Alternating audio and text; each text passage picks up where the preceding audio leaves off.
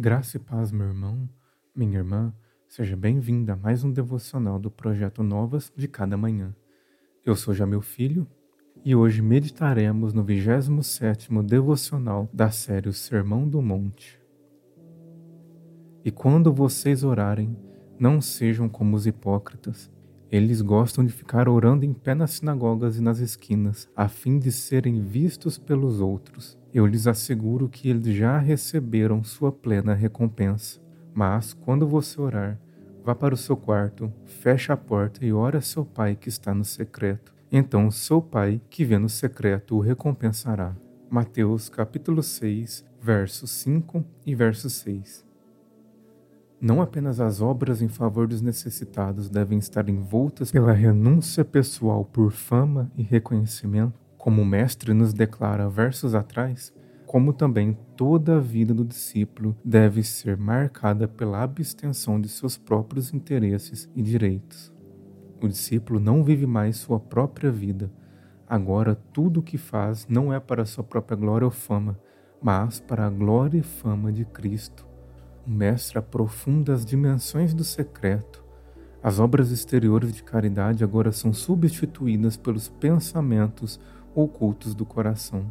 Podemos até identificar se alguém auxilia o próximo a fim de alimentar seu próprio ego.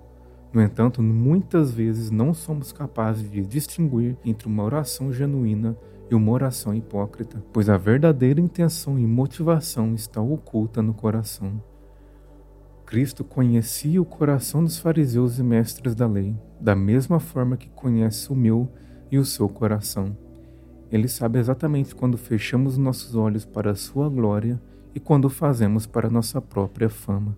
O coração humano sempre será tentado pela autopromoção, sempre desejará alimentar o ego caído.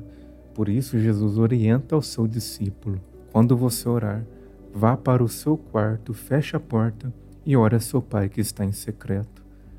Não há necessidade do discípulo exibir aos homens sua espiritualidade, e não há por que anunciar nas praças e esquinas a sua intimidade com Deus.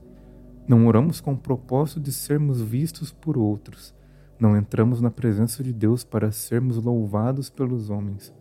Quem o faz ergue um bezerro de ouro e se curva em adoração a um falso Deus, ao próprio ego caído.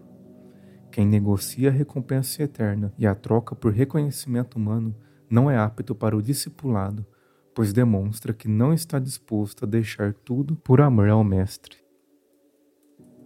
Feche os seus olhos e ore comigo.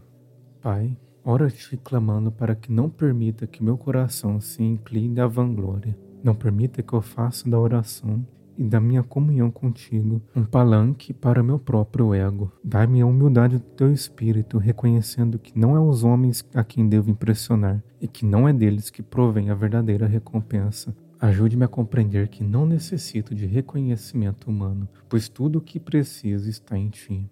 Para que desta forma o teu nome seja glorificado e o teu reino manifesto, oro no nome de teu Filho Jesus. Amém. Muito obrigado por acompanhar mais um devocional do projeto Novas de Cada Manhã. Lhe espero amanhã em mais um devocional da série O Sermão do Monte. Que Deus abençoe grandemente o seu dia.